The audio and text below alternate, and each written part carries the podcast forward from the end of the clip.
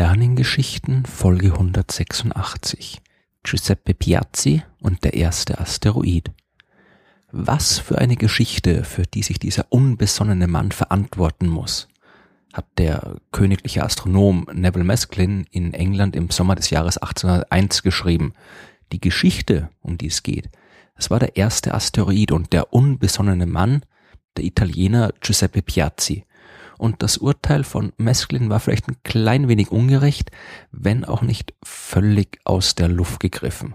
Denn Piazzi hatte tatsächlich einen großartigen Fund gemacht, den er aber dann fast wieder verloren hätte. Gioacchino Giuseppe Maria Ubaldo Niccolo Piazzi wurde am 16. Juli 1746 in Ponte in Valtellina geboren, einem kleinen Dorf in der Lombardei, das heute in Norditalien direkt an der Grenze zur Schweiz liegt. Seine große Entdeckung hat er allerdings am anderen Ende des Landes gemacht, an der Sternwarte der Insel Sizilien. Dazwischen lag eine für Astronomen eher untypische Ausbildung. Als zweitjüngstes Kind in einer Familie mit zehn Kindern hat Piazzi das gemacht, was junge Kinder großer Familien damals oft gemacht haben und ist Priester geworden. Er ist dem Mönchsorden der Theatiner beigetreten musste aber zwischendurch irgendwo auch eine mathematische, wissenschaftliche Ausbildung absolviert haben, denn er ist von seinen Vorgesetzten beauftragt worden, Mathematik zu unterrichten. 1781 ist er dann sogar zum Professor für Mathematik an der neu gegründeten Universität von Palermo in Sizilien ernannt worden und 1787 dann auch Professor für Astronomie, obwohl er bis dahin höchstens ein engagierter Amateurastronom war. Das hat Piazzi aber nicht davon abgehalten, hervorragende Arbeit zu leisten. Er ist mit der Gründung einer neuen Sternwarte in Palermo beauftragt worden und dazu nach Paris und London gereist, um dort Kontakte mit den führenden Astronomen der damaligen Zeit zu knüpfen und auch Instrumente äh, für die neue Sternwarte zu besorgen. Wieder zurück in Palermo hat er damit begonnen, die Positionen von Sternen zu vermessen und einen neuen Katalog zu erstellen, der immerhin 7646 Sternpositionen in bisher ungekannter Genauigkeit enthalten hat. Und während dieser Arbeit hat er die Entdeckung gemacht, für die er bis heute berühmt ist. Am 1. Januar 1801 war er gerade dabei, ein paar Sterne im Sternbild Stier zu beobachten. Dabei ist ihm ein schwach leuchtendes Objekt aufgefallen, das dort eigentlich nicht sein hätte sollen. Zuerst hat es Piazzi einfach für einen weiteren, bis jetzt noch nicht katalogisierten Stern gehalten. In der folgenden Nacht hatte sich die Position des Dings aber ein bisschen verändert, ebenso in den beiden kommenden Nächten. Piazzi war klar, dass das kein Stern sein kann. Was es aber stattdessen war, das war vorerst unklar. Piazzi war vorsichtig und hat öffentlich nur von der Entdeckung eines Kometen gesprochen dass neben Sternen und Planeten auch immer wieder neue Kometen am Himmel auftauchen, das war damals schon gut bekannt. Insgeheim war sich Piazzi allerdings sicher, dass es was anderes sein musste. Kometen erscheinen meistens als verschwommene, neblige Flecken und nicht als Lichtpunkte, so wie das, was Piazzi da am Himmel gesehen hat. In einem Brief an seinen Freund, den Astronomen Barnaba Oriani, hat Piazzi daher auch das geschrieben.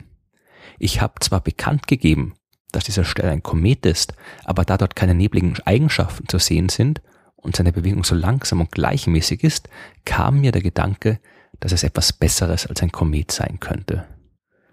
Und tatsächlich war es etwas Besseres als ein Komet, besser sogar noch als das, was Piazzi vermutete, dass es war. Er hat gedacht, er hätte einen neuen Planet entdeckt dass sowas möglich ist und im Sonnensystem tatsächlich mehr Himmelskörper vorhanden sind als die, die man immer schon sehen konnte, das hat ein paar Jahre vorher der englische Astronom Wilhelm Herschel demonstriert, als er völlig überraschend den Planeten Uranus entdeckt hat. Und Astronomen überall in Europa waren gegen Ende des 18. Jahrhunderts auf der Suche nach einem weiteren Planeten, der sich zwischen den Bahnen von Mars und Jupiter befinden sollte. Anlass für diese Suche war die sogenannte Titius-Bode-Reihe, über die ich schon in Folge 86 der Sternengeschichten ausführlich gesprochen habe. Man hat damals gedacht, in den Abständen der Planeten von der Sonne eine mathematische Regelmäßigkeit entdeckt zu haben, aus der folgt, dass sich genau zwischen Mars und Jupiter noch ein weiterer Planet befinden muss. Man war so sehr davon überzeugt, dass man die erste große internationale wissenschaftliche Kooperation gegründet hat, die sogenannte Himmelspolizei, der deutsch-österreichische Astronom Franz Xaver von Zach hat diesen Verein gegründet im Jahr 1800, um gemeinsam mit Kollegen aus ganz Europa systematisch den Himmel nach dem vermuteten Planeten abzusuchen. Auf der Liste der beteiligten Wissenschaftler stand noch Piazzi, der aber nie eine offizielle Einladung von Zach erhalten hat, sich daran zu beteiligen und seine Arbeit in Palermo daher nur für sich allein durchgeführt hat. Der Komet, den Piazzi entdeckt hat, der befand sich jedenfalls genau dort, wovon Zach und seine Kollegen den gesuchten Planeten vermutet hatten. Und als sie davon erfahren haben, waren sie auch sehr schnell bereit, den Objekt jetzt als Planet zu bezeichnen. An den Komet hat da schon längst niemand mehr geglaubt. Die deutschen Astronomen, die hatten noch keine Hemmungen, schon über einen Namen für den neuen Planeten zu spekulieren. Von Zach wollte ihn Hera nennen. Sein Kollege Johann Bode hat den Namen Juno besser gefunden. Man hat sich schließlich auf Hera geeinigt, aber anscheinend nicht daran gedacht, auch nach der Meinung des Entdeckers zu fragen. Piazzi war nicht sonderlich begeistert von den Aktivitäten der Deutschen und hat an seinen Freund Oriani geschrieben, wenn die Deutschen denken, sie hätten das Recht, die Entdeckung eines anderen zu benennen, dann können sie meinen neuen Stern meinetwegen nennen, wie sie wollen. Ich werde ihn jedenfalls immer Ceres nennen. Und ich wäre dir sehr verbunden, wenn du und deine Kollegen das ebenfalls tun würden. Piazzi hat seiner Entdeckung den Namen Ceres Ferdinandea gegeben, nach der römisch-sizilianischen Erdgöttin Ceres und König Ferdinand IV. von Neapel in Sizilien. Der Zusatz Ferdinandea wurde aber ziemlich schnell weggelassen und der Name Ceres hat sich durchgesetzt. Zwei Probleme blieben allerdings noch übrig. Was genau ist das jetzt wirklich für ein Himmelskörper? Und viel wichtiger, wo steckt das Ding eigentlich? Denn Piazzi hat Ceres nur im Januar und Februar 1801 beobachtet. Danach ist er krank geworden und danach war er mit anderer Arbeit beschäftigt. Und dann hatte sich Ceres schon so weit bewegt, dass das Ding am Nachthimmel nicht mehr sichtbar war. Und die bis dahin gesammelten Daten, die waren eigentlich nicht gut genug, um die Bahn von Ceres so genau zu berechnen, um das Objekt wiederfinden zu können, wenn es dann gegen Ende des Jahres wieder am Himmel auftauchen sollte. Es gab nicht nur zu wenig Beobachtungsdaten, Piazzi hat sich auch viel Zeit damit gelassen, die Daten mit seinen Kollegen zu teilen. Das war auch der Grund für die Beschwerde von Neville Mesklin, denn äh, da hatte man jetzt offensichtlich einen neuen Planeten entdeckt, aber weil äh, zu wenig Daten da waren und die Daten zu spät geteilt worden sind, standen die Chancen gut, dass man das Ding jetzt nicht mehr wiederfinden würde. Zum Glück gab es Karl Friedrich Gauss. Dieser geniale Mathematiker hat von den Problemen gehört und eine völlig neue Methode entwickelt, um auch aus wenigen Beobachtungsdaten eine sehr genaue Umlaufbahn berechnen zu können. Ich habe in Folge 118 der Sternengeschichten mehr dazu erzählt. Und damit war es tatsächlich möglich, Ceres wiederzufinden. Und nicht nur das, im März 1802 hat der deutsche Astronom Heinrich Olbers einen zweiten Planeten zwischen den Bahnen von Mars und Jupiter entdeckt. Der wurde Pallas genannt und man hat jetzt darüber äh, diskutiert, ob das wirklich ein Planet ist. Denn eigentlich sollte der ja nur einer sein. Jetzt hat man zwei, Ceres und Pallas, und noch dazu zwei vergleichsweise kleine Planeten.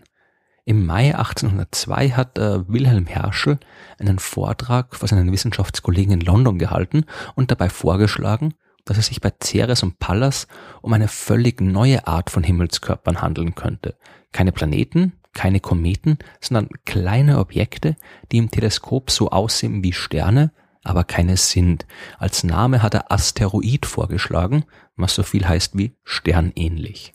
Bis sich dieser Name durchgesetzt hat, hat es allerdings gedauert. Bis weit über die Mitte des 19. Jahrhunderts hinaus sind Ceres Pallas und die vielen weiteren kleinen Himmelskörpern, die man in Folge auch noch zwischen den Bahnen von Mars und Jupiter gefunden hat, als Planeten bezeichnet worden. Ein klein wenig kann man das auch verstehen. Die Astronomen, die diese Himmelskörper entdeckt hatten, die wollten sicherlich alle gern die Entdecker von echten Planeten sein und nicht von irgendwelchen Asteroiden, bei denen noch keiner gewusst hat, was das eigentlich sein soll. Und Herschel hat leicht reden, der hat ja immerhin schon zweifelsfrei einen Planeten entdeckt. Aber irgendwann wurde dann klar, dass es sich bei den kleinen Himmelskörpern nicht um Planeten handelt.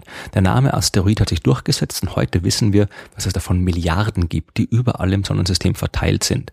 Ceres, der erste Asteroid, der entdeckt wurde, ist mit einem Durchmesser von 900 Kilometern der größte zwischen den Bahnen von Mars und Jupiter.